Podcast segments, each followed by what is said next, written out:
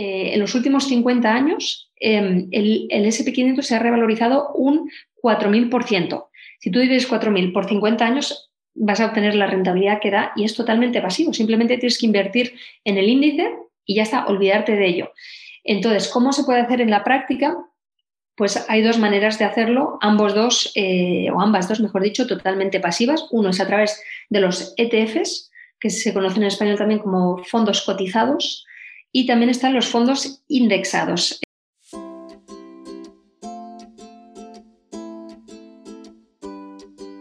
Hola, soy Laura Orzaiz y me encanta hablar de marketing, redes sociales, mindset y todo lo que hay detrás del fascinante mundo del emprendimiento. Me defino como una friki de los negocios, introvertida confesa y amante del buen café. Después de cuatro años de altibajos materializando mis ideas, me decidí a crear Yo Emprendedora, un espacio de inspiración, formación y empoderamiento femenino para salir de nuestras cuevas, aprender de las mejores y hacer mucha piña entre nosotras. Piensa en este podcast como tu ratito semanal para desconectar del día a día y reconectar contigo, tu negocio y tu misión. Y si quieres más, entra en yoemprendedora.es. Ahí encontrarás toda la información para apuntarte al club online y los coffee dates que mando todos los viernes. Sube el volumen que empezamos. La mayoría de las que estamos por aquí hemos emprendido en buena parte para tener libertad financiera. Esto es lo que estamos haciendo con nuestros negocios. Pero llegado un punto, lo más inteligente no es ahorrar todo lo que entra en nuestra cuenta bancaria, sino invertirlo y tener una cartera diversificada que te genere ingresos pasivos. Y esto es justamente de lo que hablamos en este episodio, que realmente, para mí, más que una entrevista, es una masterclass de inversiones. Vamos, es que si vieras cómo quedó mi cuaderno cuando terminamos la entrevista, alucinas.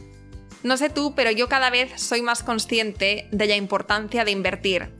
Pero no tengo ni la menor idea de por dónde empezar. Y como me imagino que no soy la única en esta situación, he invitado a una crack en este tema para que nos aclare muchas de estas dudas que tenemos. Estoy hablando, por supuesto, de Andrea Redondo, creadora del Club de Inversión e inversora desde hace más de 15 años. Y en los próximos minutos, Andrea nos habla de por dónde empezar a invertir, con qué porcentaje de nuestros ingresos, qué opciones son más pasivas y cuáles dan mejores retornos, cómo no caer en las muchas estafas que hay hoy en día ahí fuera, o las ventajas e inconvenientes de invertir en bolsa o en el sector inmobiliario, entre otras cosas.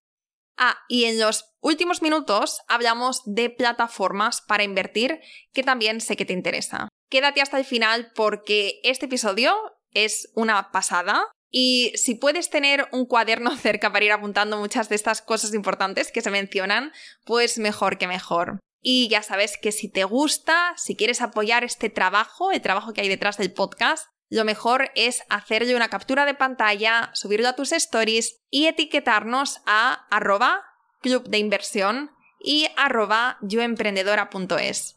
Muchísimas gracias y espero que lo disfrutes. Buenos días, Andrea. ¿Qué tal? Un placer tenerte hoy por aquí.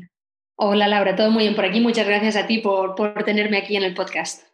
Bueno, como te decía antes, estoy muy contenta. Este es un tema del que no hemos hablado y fíjate que llevamos ciento, a día de hoy 160 y algo episodios publicados y todavía no hemos hablado de inversiones, de inversiones como tal, de inversiones en bolsa, de inversiones en real estate, no de las opciones que tenemos cuando cuando ingresamos y cuando no queremos que ese dinero se quede simplemente en nuestra cuenta bancaria ahí, sino que queremos ponerlo también como a, trabajar o que esté de alguna manera generándonos más ingresos.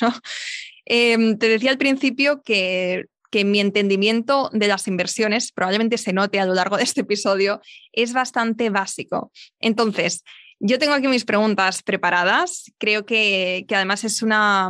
Mis preguntas van desde una perspectiva de emprendedoras que tampoco tienen mucha idea, pero quieren empezar a hacer estas primeras inversiones. Así que el enfoque va a ser este, ¿no? El cómo empezar, por dónde empezar, qué, qué tenemos que tener en cuenta, Em, cuáles son unas buenas inversiones, el riesgo que tiene, etcétera. ¿vale? Pero como desde esta perspectiva de si no sabéis nada, si, no, si nunca habéis empezado, o sea, si nunca habéis invertido, pero queréis empezar ahora, pues entonces este episodio es para vosotras. En cambio, si sois unas cracks y queréis saber cómo seguir mejorando vuestra cartera de inversiones y tal, id al podcast de Andrea porque ella tiene muchísimo contenido sobre, sobre este tema.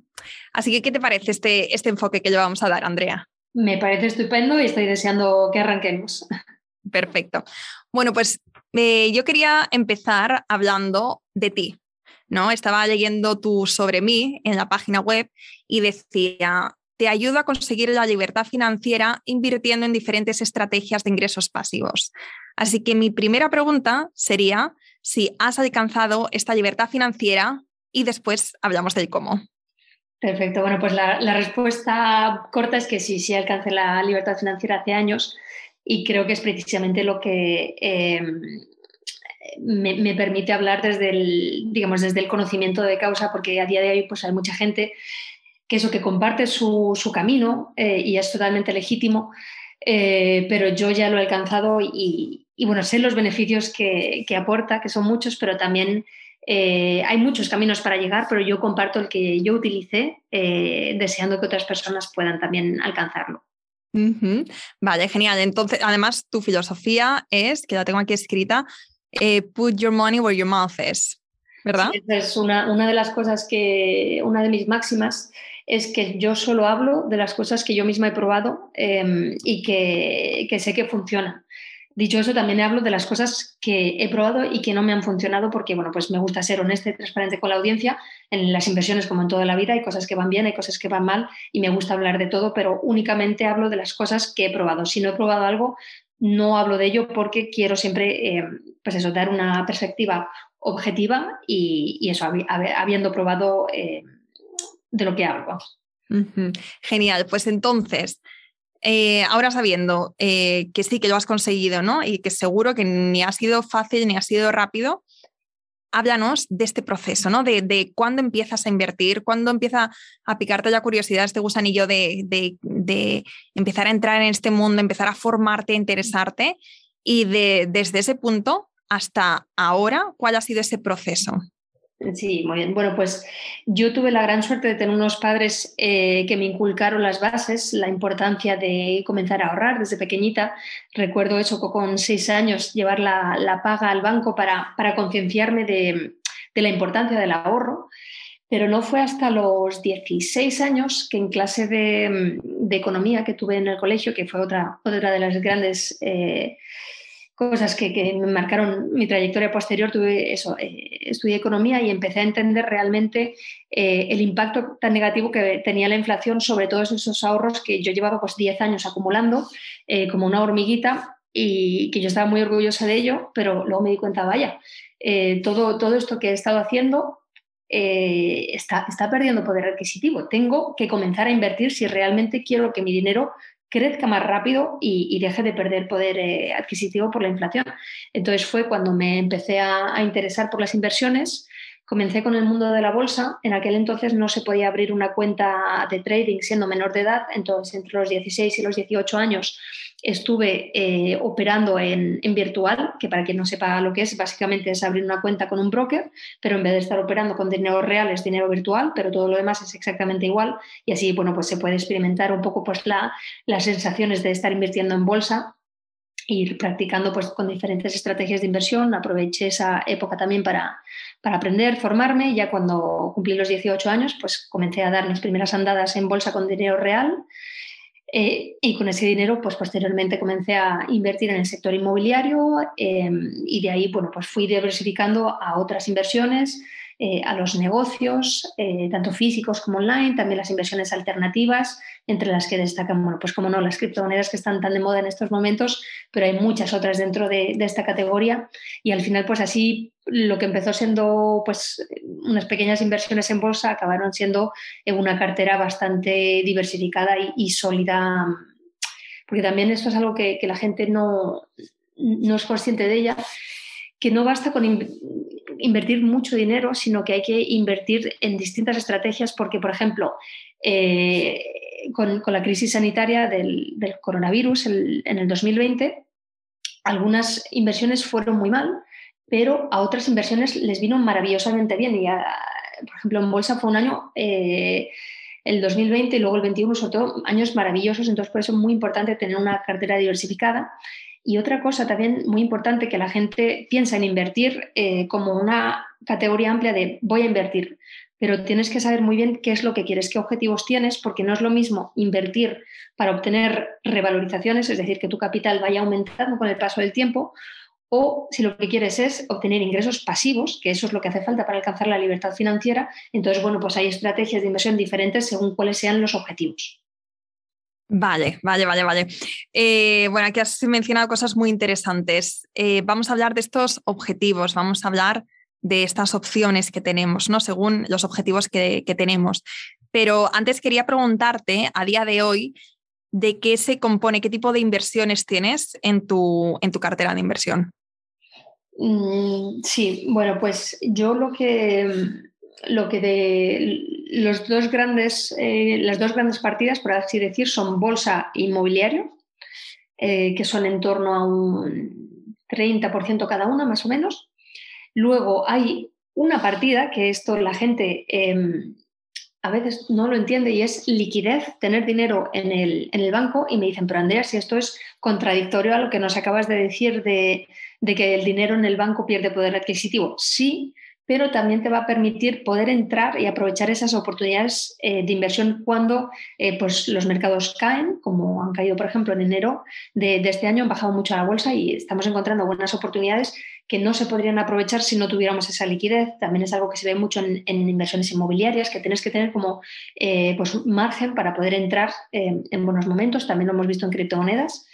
luego, ¿qué más tengo? Bueno, pues básicamente los porcentajes van cambiando un poquito em, en función de cómo, cómo, van evolucionando las inversiones y otras, pero también tengo pues en torno a un 5% de mi capital en criptomonedas, en préstamos a particulares y empresas también. Eh, en negocios, eh, lo que pasa es que para los negocios es un poco más difícil eh, decir la, mm, el porcentaje que está invertido en negocios porque la valoración de, por ejemplo, cuando se invierte en startups, es muy difícil saber, o sea, valorar los negocios entonces, bueno, pues, eh, pero en cualquier caso también tengo invertido ahí. Y hay una inversión que a la gente le hace mucha gracia, eh, es la inversión en whisky. Eh, invierto en, whisky porque, bueno, es un activo bastante rentable, poco conocido.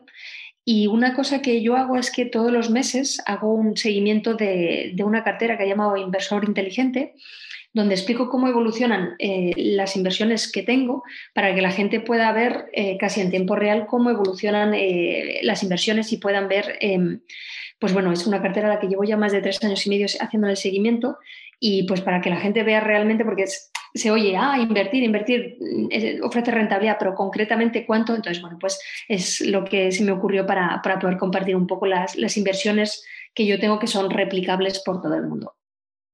Qué chulo. Y, o sea, esto sería como a modo case study. Eso es, sí. ¿Y lo tienes eh, de forma pública en tu página web o cómo podemos acceder a, a, este case study? De, ¿Solamente es del whisky o son de todas tus carteras, por cierto? Eh, no, es, sí, es de, todas las inversiones que yo tengo que son replicables por otras personas. ¿Y por qué así? Bueno, pues porque si yo, por ejemplo, tengo una inversión en un piso que pongo de alquiler, em, ese piso o esa inversión no va a poder ser replicable por otra persona porque son condiciones, o sea, son eso, un piso en un sitio muy concreto, una rentabilidad muy concreta, entonces eso no es replicable. Pero una inversión en bolsa, en una empresa que distribuye dividendos, por ejemplo, pues cualquier persona que invierta en, esa misma empresa va a conseguir esa misma rentabilidad que, que obtengo yo. Entonces, por eso he cogido eh, de, todas las inversiones que yo hago las que sí son replicables por cualquier persona, independientemente de que ellos tengan más o menos capital que el que yo invierto. Entonces, de ahí que, crear esa cartera, que yo siempre digo que es una cartera artificial porque no es una cartera real como tal, pero todos los cálculos sí están basados en los propios rendimientos que yo obtengo de mis inversiones. Entonces, ese es un poco el enfoque. ¿Y dónde se puede consultar? Pues sí es pública, se puede ver tanto en, mi web, que es el clubdeinversión.com, y también en el canal de, YouTube que tiene el mismo nombre, ahí lo publico.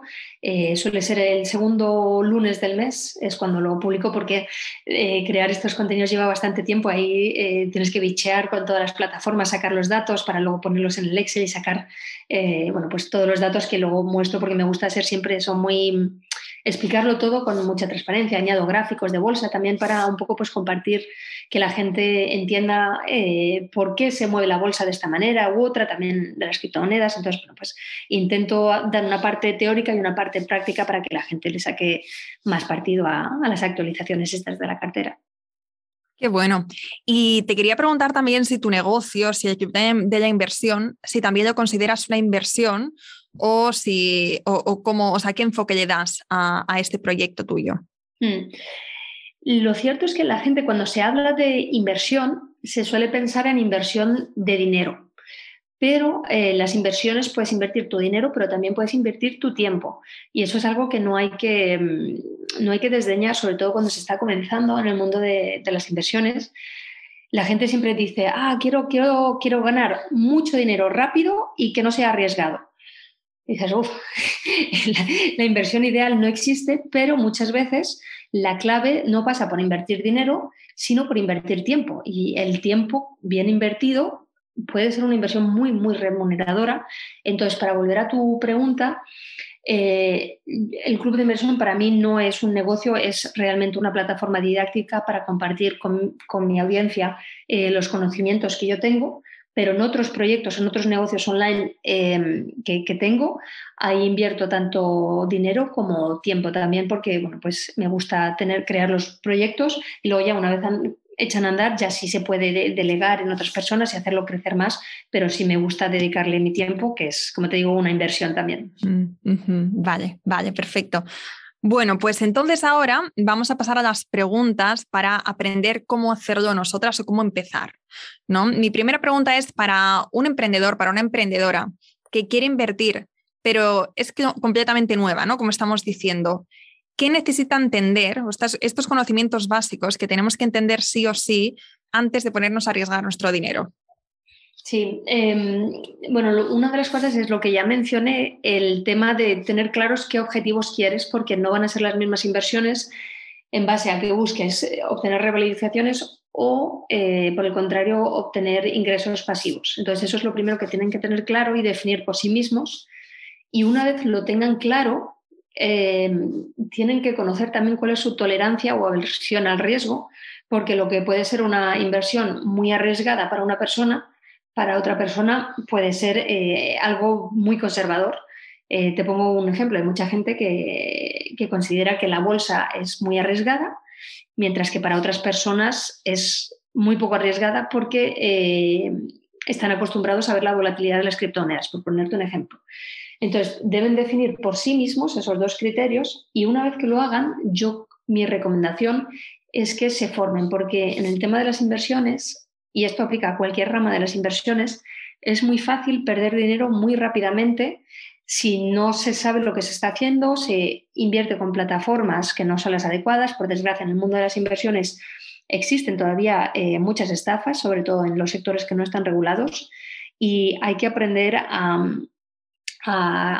saber identificar lo que nos conviene y lo que nos, nos conviene, porque lo que te digo, en, las inversiones los errores pueden salir muy caros, no solo en términos de, dinero, sino también de tiempo. Al final, eh, en, las inversiones el tiempo juega a nuestro favor por el tema del, del interés compuesto, que cuanto antes comenzamos a invertir, aunque sea una inversión a lo mejor no excesivamente rentable, pero con el tiempo y el interés compuesto lo que a lo mejor, por ponerte un ejemplo, empieza siendo una rentabilidad de un 5%, al cabo de los años podría convertirse en un 15% sin tener que hacer nada más que reinvertir.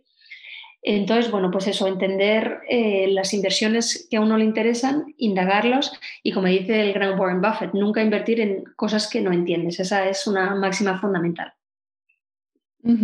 Esto tiene todo el sentido del mundo. Eh, formarse, entender antes de, ponernos a, hacer este, estas inversiones o de fiarnos de, una persona que, nos promete el oro y el moro, que seguro que los hay, como estabas mencionando. Em, tenemos que entender, tenemos que tener por, lo menos esa base.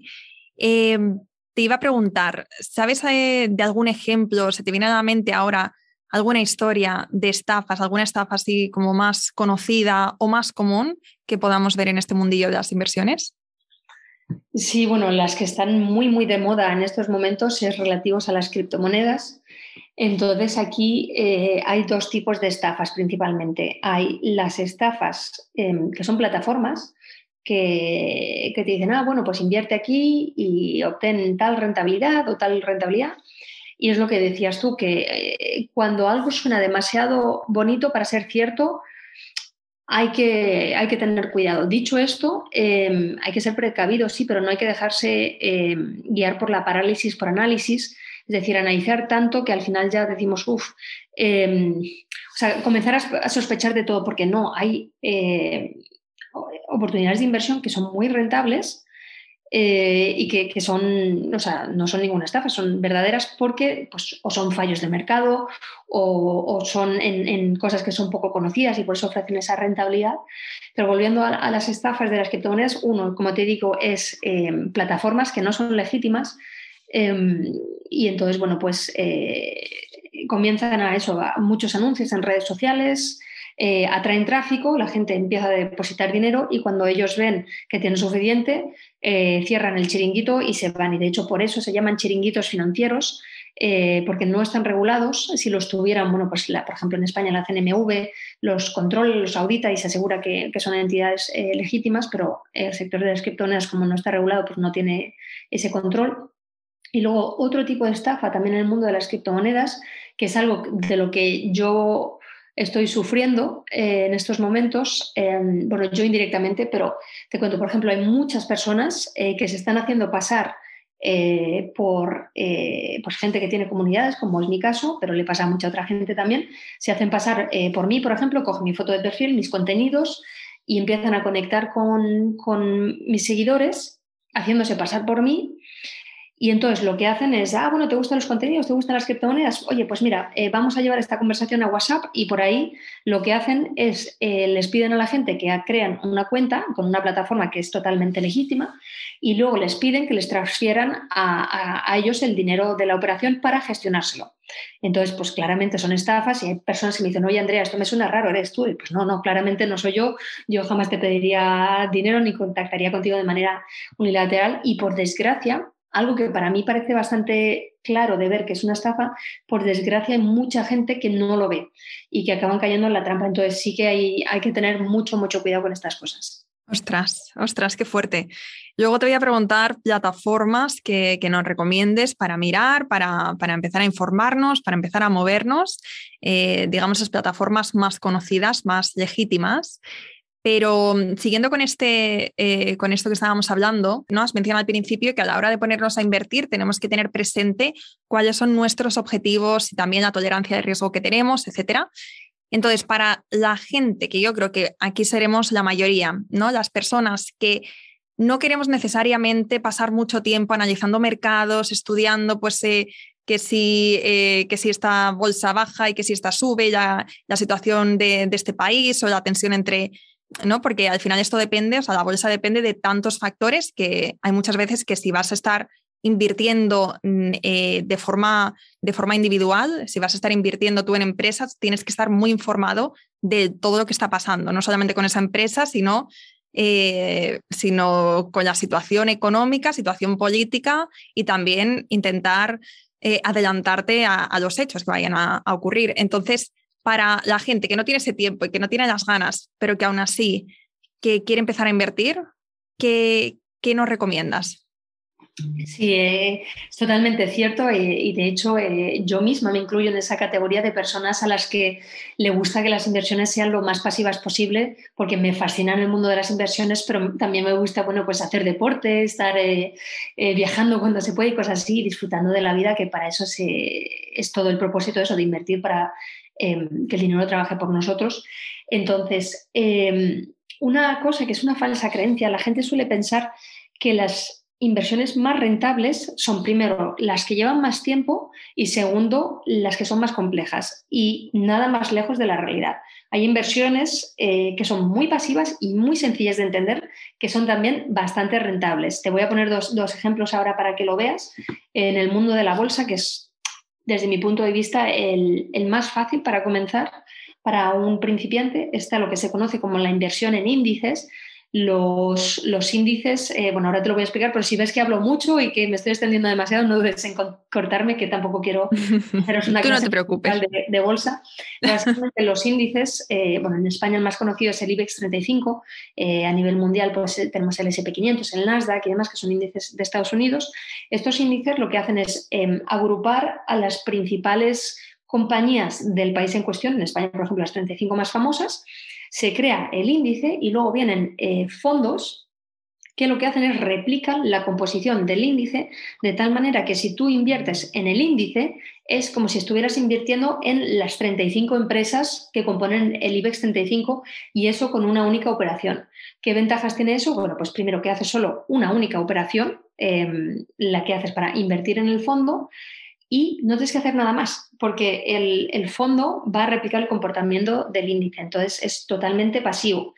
E históricamente los índices, eh, no el IBEX 35, ahora voy a, explicarlo, pero los índices americanos, sobre todo el SP500, por ejemplo, la manera en la que está construido, donde eh, van entrando y saliendo empresas según eh, su desempeño en la economía real, pues por naturaleza tiene una tendencia alcista. Lógicamente, hay bajadas eh, en el corto y en el medio plazo. Hemos visto bueno, pues, la burbuja de las .com a comienzos de los 2000, las subprimes en el 2007 al 2009, incluso en el 2020 la bajada que comentaba antes por el coronavirus.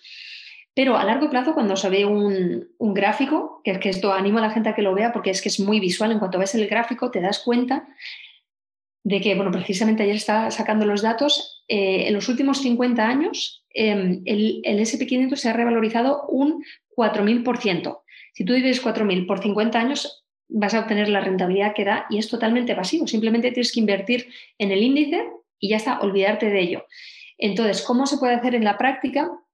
Pues hay dos maneras de hacerlo, ambos dos, eh, o ambas dos, mejor dicho, totalmente pasivas. Uno es a través de los ETFs, que se conocen en español también como fondos cotizados, y también están los fondos indexados. Eh, no, voy a entrar en detalle, pero básicamente son dos maneras diferentes de operar. La principal diferencia es cómo operan y la fiscalidad aplicable, pero por lo demás son exactamente iguales. Eh, muy pasiva y sobre todo muy accesible eh, para cualquier persona. O sea, la inversión mínima pues son unos, unas decenas de euros, centenas de euros como mucho y, y súper, súper sencillo de hacer. Entonces, esa es una de las posibilidades. Eh, hay bueno, un, dato, históricamente el SP500, para que la gente se ubique un poco, ha dado una, rentabilidad histórica media de un 8%. Un 8% sin tener que hacer absolutamente nada. Yo creo que está muy, muy bien. De hecho, yo misma a día de hoy invierto grandes, eh, o sea, un porcentaje importante de mi patrimonio en índices porque es pasivo y, bastante rentable. Y luego, por ejemplo, la otra inversión que es también muy pasiva es la inversión en empresas que distribuyen dividendos, donde ahí em, lleva un poquito más de tiempo, porque ahí sí que tienes que filtrar las empresas para escoger las mejores, pero tampoco, o sea, hay que saber hacerlo, pero no exige de verdad ni muchos conocimientos ni mucho tiempo cuando sabes lo que tienes que buscar. Y eso, pues son empresas que una vez que las has identificado, inviertes en ellas, pues te pueden estar ofreciendo un 5, un 6, un 7% de, de rentabilidad a través de los dividendos sin tener que hacer nada más. O sea, es como si hubieras invertido en el negocio, porque al final no hay que perder de vista que cuando se invierte en bolsa, no estás invirtiendo en bolsa de manera abstracta, estás invirtiendo en negocios reales, que son empresas que generan eh, beneficios y los distribuyen a sus, a, sus accionistas a través de los dividendos. Entonces, de nuevo, es otra manera muy pasiva de, poder invertir y vuelvo a la idea que, te comentaba antes de que hay que saber los o tener claro los objetivos que se tienen porque, de nuevo, si buscas obtener ingresos pasivos, pues por ejemplo, optarías más por una inversión en dividendos, mientras que si optas por la revalorización, pues irías más a la inversión en índices. Pero en cualquier caso, ambas dos muy sencillas de, aplicar y de, obtener rentabilidades eh, sin conocimientos ni, llevar un tiempo excesivo. Te estoy escuchando, Andrea. Me parece fascinante todo lo que estás diciendo y me estoy dando cuenta de lo poquito que sé sobre, sobre todo esto, sobre este mundo de inversión, pero, pero también lo, la cantidad de información que compartes tú a través de, tu canal de YouTube, de, del canal de YouTube que es, es tipo podcast, ¿no? Eh, bueno, no sé, luego nos cuentas, pero he estado mirando porque para, para hacer este episodio pues he visto bastantes de los vídeos y decía, madre mía, o sea, es que realmente tú compartes muchísimo de, todo este conocimiento que necesitamos, que decías antes, el formarse es indispensable para, para empezar a invertir. Y, y, bueno, y en este episodio vamos, pues, digamos, a entender una base de las que estáis como yo, probablemente ahora mismo os está explotando la cabeza. No pasa nada porque luego entramos en el canal de Andrea y seguimos formándonos. Y, y, bueno, esto obviamente en, en, una hora, pues es, es imposible entenderlo, eh, todo, pero sí por lo menos empezar como a, comprender de qué se trata y qué opciones eh, tenemos. Y hablando de, este tema, nos has hablado de bolsa, nos has hablado al principio también de que una parte de tus inversiones van a bolsa inmobiliaria. Te quería preguntar, comparando estas dos formas de inversión que son las más populares, yo creo, ¿qué pros y qué cons tiene cada una?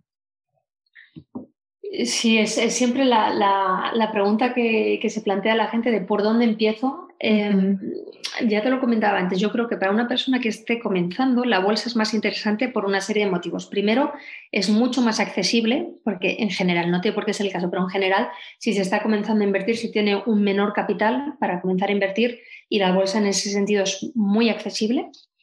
Segundo, es bastante fácil de, comenzar a, operar en, bolsa porque básicamente simplemente tienes que abrir una cuenta de trading, em, que puede ser incluso con tu propio banco. No es algo que recomiendo, pero por, el tema de las comisiones, pero si lo que queremos es facilidad, se puede hacer. Em, y también te ofrece eh, un amplio abanico de, bueno, pues de productos en los que se puede invertir. Aquí hablo de productos financieros, pero de nuevo volvemos a la idea de no porque sea más complejo es más rentable, simplemente invirtiendo en acciones o en, fondos es suficiente. Pero tiene la desventaja de que es una inversión eh, más volátil que la inversión inmobiliaria, en el sentido de que el precio del inmobiliario no está fluctuando constantemente. No, por ejemplo, si tú tienes un piso en alquiler, no vas a pedir a un tasador que venga eh, una vez a la semana a ver en cuánto está valorada tu propiedad, mientras que con la bolsa eh, como se puede descargar, por ejemplo, la aplicación del broker en el móvil, corremos el riesgo de em, estar consultando constantemente de a ver si ha subido o ha bajado y eso hace que tengamos una carga emocional muy importante y si no se saben controlar las emociones, se puede, bueno, pues se puede uno dejar llevar por, por, las emociones y al final las emociones son las peores consejeras en bolsa. Entonces, en ese sentido sí que hay que tener bueno, un buen control de la mente para poder eh, operar en bolsa, sobre todo cuando los mercados son bajistas, hay que tener templanza, hay que pues, bien a, la estrategia que tenemos de trading y todo era bien, eh, mientras que en, inmobiliario esto no es tan necesario. Ahora, de cara al inmobiliario, la gran desventaja es que eh, es más inaccesible en el sentido de que esto va a depender de un país a otro, pero por lo general los bancos te piden que tú aportes un 20% de de lo que va a ser el precio de compra. Entonces, por ejemplo, si tú vas a adquirir un bien que vale 100.000 euros, pues vas a tener que aportar como mínimo 20.000 euros de tu bolsillo y eso, pues una persona que está comenzando a invertir no siempre los tiene. Entonces, eso por un lado. Por otro lado, en inmobiliario, em, los errores pueden salir muy caros porque en bolsa tú, eh, por ejemplo, inviertes 1.000 euros y por muy mal que lo hagas, no vas a perder más de los 1.000 euros.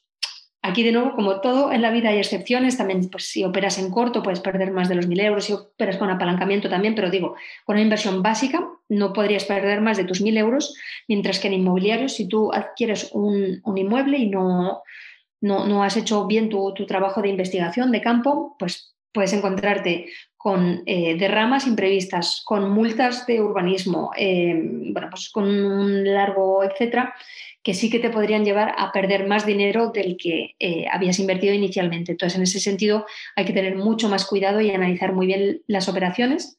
Pero luego, como ventaja, es bastante pasivo en el sentido de que si lo que haces es compra para alquiler, eh, compras, buscas el inquilino y una vez dentro, eh, pues ya obtienes esos ingresos de manera recurrente y si se hacen bien las cosas, se pueden obtener rentabilidades mayores que la bolsa de, manera recurrente. Y luego, al final, hay una cosa que es importante y es que eh, el mayor dinero se va a conseguir con operaciones inmobiliarias, porque al final en la bolsa, eh, si se está comenzando a invertir, va a ser prácticamente imposible identificar las empresas que van a dar un pelotazo y van a hacer un más 30%, mientras que en inmobiliario, si por ejemplo compramos un bien que está en mal estado, lo renovamos, eh, lo que se conoce como flipping, y luego lo, vendemos, pues ahí sí que podemos obtener plusvalías muy importantes de golpe.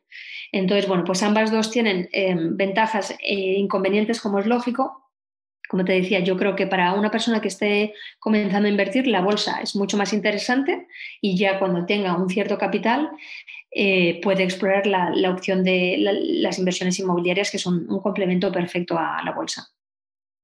Vale, vale, vale, qué interesante todo esto. Te quería preguntar, em, cuando, eh, cuando, estamos pensando en, comprar una propiedad, en comprar un, eh, un, piso para después tener un alquiler, tú eh, has, hablado de hacer las cosas bien, ¿no? De hacer antes tus deberes para luego no encontrarte con sorpresas. ¿A qué te refieres exactamente? ¿Qué es lo que tenemos que mirar para después no llevarnos sustos?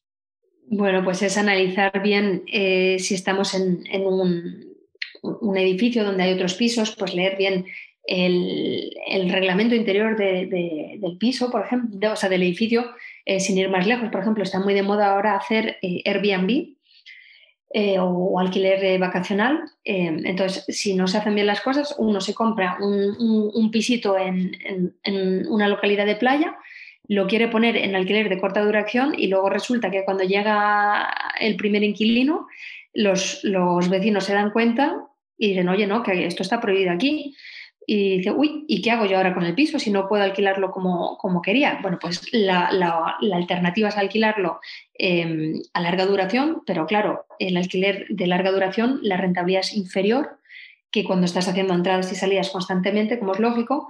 Entonces hay que tener en cuenta que lo que puede ser rentable em, bajo unas circunstancias puede no serlo bajo otras eh, que pueden aparecer eh, por elementos que no habíamos tenido en cuenta. Entonces, pues a ese tipo de cosas me refiero cuando hay que indagar bien o también, por ejemplo, em, pues hay que ver que desde un punto de vista urbanístico no ha habido infracciones y eso pues es algo bastante fácil de hacer. Se va em, a la autoridad competente, según donde nos encontremos, se les pregunta y son información que nos facilita. Entonces, es cosas que no son muy laboriosas, pero que sí que hay que hacer. Es una labor así como de detectives Em, y nada más que rascando un poquito se encuentran las cosas que se buscan, así que de verdad no es difícil, pero sí hay que hacerlo. Vale, sí, sí, sí, sí. Nosotros ahora estamos mirando para, para, comprar nuestro primer piso con la idea de que en un futuro pueda ser una inversión. Y bueno, hay tantas cosas. Cuando te pones a mirar pisos, digamos, en, eh, no demasiado caros en la ciudad, Em, porque claro, no solamente es el piso por dentro que tenga luz, que tenga una buena orientación y demás, ese tipo de cosas que, son importantes para nosotros, para estar contentos en un piso, sino también eh, la zona, el valor del mercado en esa zona, Em, por qué precios han vendido en esa calle, que eso mi hermano como tiene idealista premium, pues me lo va diciendo como, bueno, pues que sepas que en ese edificio se han vendido por este precio y por este precio, entonces este sería más alto, o también pues si tienen inspección técnica del edificio, que eso también es muy importante porque se tienen que hacer a partir de, de, un cierto año, o sea, los edificios que son antiguos tienen que tener este, esta inspección técnica cada 50 años. Eh, y, esto es muy importante porque nos podemos encontrar que eh, hay edificios en España que se han construido con un cemento que es tóxico. Entonces, ese tipo de cosas pues saldrían en esta inspección. Y bueno, también eh, esto lo escuché en un, en un, episodio de un podcast de inversión, de inversión inmobiliaria, que hablaban de, de, la importancia de los vecinos también. Y comentaba un chico que también estaba invirtiendo en pisos que antes de comprar que llamaba a todos los pisos del edificio, hablaba con los vecinos para ver qué le contaban, a ver el ambiente que había eh, con los vecinos, con la comunidad. ¿Tú esto lo haces o te parece demasiado? Sí, lo hago, lo hago. Me parece, creo que en términos de inversiones, sobre todo si son de la envergadura de una inversión inmobiliaria, nada es demasiado. Eh, y siempre eh, hay que hacerlo. Por ejemplo, también si hay un, un portero, una portera en el edificio, son una fuente inagotable de conocimiento Em, así que sí, sí hay que hacerlo para eso, que no haya vicios ocultos posteriormente o cosas que, no podemos saber desde fuera solo sobre el papel cuando analizamos los, números. Así que me parece muy acertado que lo estéis haciendo y animo a todo el mundo a que lo haga también. Bueno, pues Andrea, ya mi última pregunta sobre esto sería, ¿qué porcentaje tú recomiendas que, que empecemos a invertir de los ingresos mensuales que vamos teniendo? Es decir, imagínate un salario mm, estándar en España, 1.500 euros. De esos 1.500, tú no sé si tienes como fijados unos porcentajes que destinarías a la inversión y también, como decías, también a, los ahorros, porque eso también es importante a la hora de, en el futuro, con oportunidades que vayan surgiendo, tener ese capital en el banco. entonces la pregunta es, ¿qué porcentaje nos recomiendas a Prox? Que ya sé que depende de cada persona, pero, pero así como mínimo para empezar a invertir. Vale, bueno, te voy a hacer esperar un poco con el número antes de dártelo. Antes quiero hacer una aclaración y es lo que tú comentabas de los ahorros, que antes de comenzar a invertir es importante tener unos ciertos ahorros, lo que se conoce como fondo de seguridad, colchón, eh, fondo de emergencia, eh, tiene varios nombres, pero es lo mismo. básicamente, unos ahorros en el banco para cubrir imprevistos, porque bueno, pues la, la vida está llena de imprevistos, como todos sabemos, y si no tenemos unos pequeños ahorros, eh, se nos puede complicar mucho la cosa.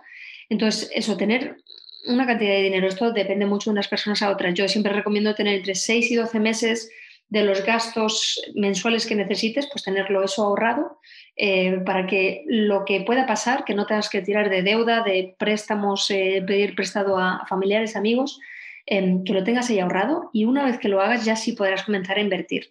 Eso creo que es fundamental que, que se tenga en cuenta. Y respecto al porcentaje, pues es lo que tú bien dices, que depende mucho de una persona a otra, porque no hay que olvidar que mm, el porcentaje que se puede destinar va a aumentar muy rápidamente según vayan aumentando nuestros ingresos. O sea, me, explico con esto. Una persona que gane 1.500 eh, euros, como decías, su poder para poder ahorrar em, va a estar limitado porque los costes fijos eh, son los que son y entonces a lo mejor necesita como mínimo 1.000 euros o 1.200 euros para, para subsistir. Entonces eso le, dejaría, pues eso, 300 euros. Estoy imaginándome los números, es para, para que lo entendáis. Mientras que una persona que tenga 15.000, lógicamente sus gastos fijos van a ser mayores, a lo mejor son 5.000 euros al mes, pero entonces tendrá 10.000 para ahorrar. Entonces, por eso digo, el porcentaje varía mucho de una persona a otra pero como mínimo eh, lo que se suele decir es un 10% em, de, los ingresos que lo destines al ahorro o a la inversión. Pero yo creo que si se puede uno permitir un 20%, pues mejor que mejor. Dicho esto, es mejor un 5% que nada. O sea, que la gente que nos está escuchando, que diga yo no llego a ese 10%, no pasa nada. Empieza con lo que tengas y si comprométete contigo mismo, contigo misma, a ir aumentando de manera progresiva, a lo mejor todos los meses puedes em, destinar un 1% más hasta que llegues al, a tu objetivo, a ese 10%, 15%, lo que quieras en tu caso. Eh, pero sí es importante, más que la cantidad, el rigor y la constancia en hacerlo, porque al final, si lo hacemos todos los meses, se convierte en un hábito y, ese hábito, si está bien eh, arraigado, pues estará con nosotros en el largo plazo. Eh, eso por un lado. Y por otro lado, eh, para no eso, dejarnos llevar por la tentación, siempre lo que se dice es que hagas una, programes una orden permanente. En cuanto te llegan tus ingresos, al día siguiente prácticamente, que lo mandes a otra cuenta, sea la cuenta de ahorro o una cuenta de inversiones, sea lo que sea, para que así te pagues el primero, es como se, suele decir, y, ya todo lo demás te lo puedes gastar si quieres, pero al menos así ya tienes la partida de ahorro inversiones cubierta. Vale, clarísimo. Bien, pues Andrea, vamos ya a la parte del final. Eh, esta parte no es necesariamente de inversiones, sino más de ti, de emprendimiento, de un poco tus experiencias de vida. Te voy a hacer cuatro preguntitas y tienes que contestar de la forma más breve y lo primero, lo primero que se te venga a la mente. ¿Te parece? Perfecto. Venga, vamos con la primera. Sabiendo lo que sabes ahora, ¿harías algo diferente? Comenzaría a lo mejor a, invertir más cantidades de dinero más pronto por el tema del interés compuesto que te comenté. ¿Qué es para ti el éxito? Para mí el éxito es alcanzar los, los objetivos que yo misma me, me he fijado que suelen ser objetivos bastante ambiciosos. Muy bien. ¿Cuál ha sido tu mayor reto como emprendedora o como inversora? Hmm. La vida es un reto constante. Em, mi mayor reto, pues curiosamente, las inversiones que requieren gestión eh, humana. Cuando hay factores humanos de por medio es cuando se complica siempre las cosas por el tema emocional que te comentaba antes. Es mucho más fácil siempre analizar números que analizar personas. Y ya, por último, un libro o recurso que te haya impactado, que te haya ayudado, que te haya formado quizá durante estos años. Hmm. Eh, un libro único. Em, es que me he leído cientos y no miles. uno que me gustó mucho, mucho, em, que no leí hace poco, ¿eh? pero bueno, hace poco, hace años ya, pero no es de los primeros que leí. Eh, Dinero domina el juego de Tony Robbins. De verdad me pareció súper bueno. Em, y si me lo permites, y si no es mucho barrer para casa, precisamente porque la gente me preguntaba mucho esto, yo escribí mi propio libro que se llama Inversión claves para alcanzar la libertad financiera, donde eh, plasmo todo lo que a mí me hubiera gustado saber eh, hace 15, 20 años. Em, entonces, eh, a día de hoy, yo por donde empezaría si hubiera tenido el libro en estos momentos. Qué bueno. Lo vamos a dejar en las notas del podcast, porque esto sin duda, para las que os interese empezar a aprender, a formaros sobre inversiones, pues qué mejor, qué mejor lugar para empezar que con este libro y con el canal de, Andrea. Eh, bueno, Andrea, pues hasta aquí este episodio. Em, normalmente tomo anotaciones durante las entrevistas de notas para mí, pero si te enseño mi, cuaderno ahora mismo, o sea, alucinas. Me he tomado esto un poco como una clase. Sentía que, tú eras la profesora que estaba tomando notas y que estaba intentando además realmente aprender, o sea, como em, como que no solamente se quedara en una entrevista, palabras que después vamos, no, realmente yo quería, o sea, he venido aquí para aprender de ti y para después poder seguir ¿no? con, con este conocimiento básico. Así que te lo agradezco muchísimo porque realmente me ha ayudado, me ha hecho darme cuenta de que no sé nada, pero que también que, que, hay recursos o que hay lugares donde se puede empezar Mm, y, bueno, y creo que también que esto, todo esto es muy emocionante, es muy interesante y sin duda tú haces una labor, eh, tú haces una labor pues muy buena, ayudando a otras personas, democratizando este, este contenido y esta, este conocimiento que parece que hasta hace poco solamente tenían, tenían pues unos poquitos.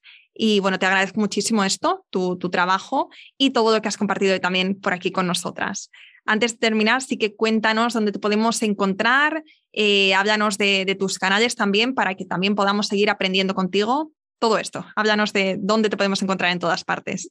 Perfecto, bueno, pues eh, lo primero, Laura, muchísimas gracias por tus palabras, me siento muy, muy halagada.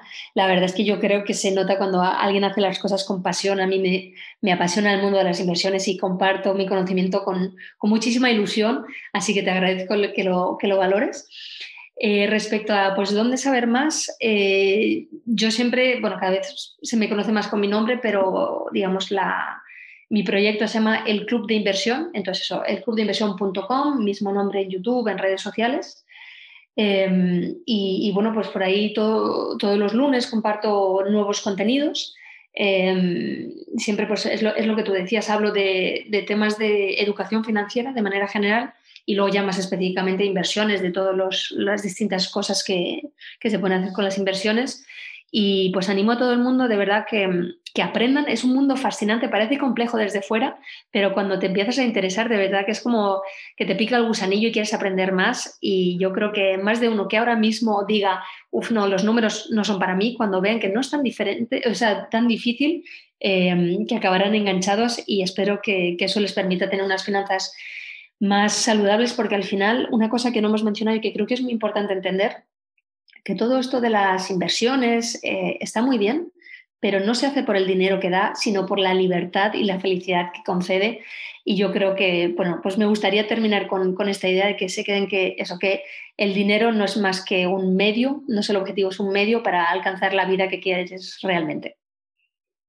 Pues nos quedamos con, con esta última frase y sí que sí, se me había olvidado preguntarte, y esto me parece muy, muy importante, em, saber pues eh, una o dos plataformas donde también empezar, cuando ya tengamos este conocimiento base y queramos empezar a invertir un poquito, ¿qué plataformas nos recomienda para no, para no caer en, estos, en estas estafas de las que nos hablabas antes?